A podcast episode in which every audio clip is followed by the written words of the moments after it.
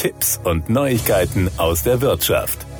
Das Geschäft mit klassischen Bankeinlagen stellt auch im laufenden Jahr 2023 weiterhin das vermutlich wichtigste Produktfeld aus Sicht vieler Kreditinstitute dar. Die im Vergleich zum allgemeinen Zinsniveau nach wie vor zurückhaltende Weitergabe der Marktveränderungen am eigenen Bestand beschert vielen Kreditinstituten hohe Erträge, die aufgrund meist nicht vorhandener Wechselbarrieren jedoch einer latenten Abwanderungsgefahr unterliegen. Unter diesem Gesichtspunkt muss aufmerksam zur Kenntnis Kenntnis genommen werden, dass mit der Einführung eines neuen Angebots der C24 Bank erneut eine kritische Preisschwelle überschritten wurde, wie man von der globalen Strategieberatung Simon Kucher erfährt. Seit nun mehr als einem Jahr beschäftigt die sich vollziehende Zinswende die deutschen Kreditinstitute. Bislang dürfte das Zwischenfazit über die bisherigen Auswirkungen aus Sicht der überwiegenden Mehrheit der Institute positiv ausfallen. Neun Leitzinserhöhungen in Folge innerhalb eines Jahres haben den Konditionenbeitrag passiv zurückkehren und die operativen Erträge weiter steigen lassen.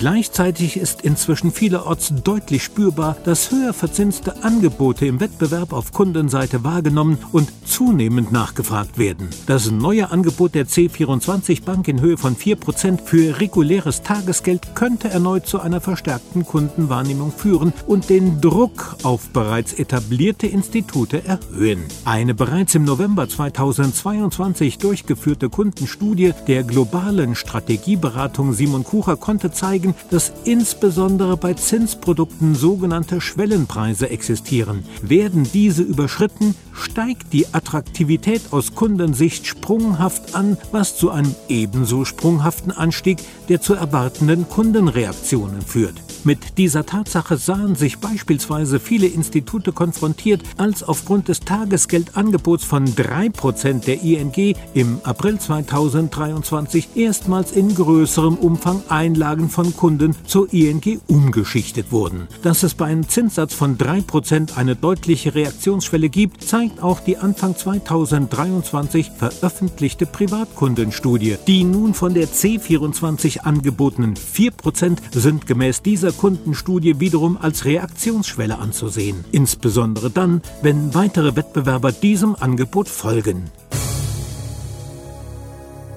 Das waren Tipps und Neuigkeiten aus der Wirtschaft.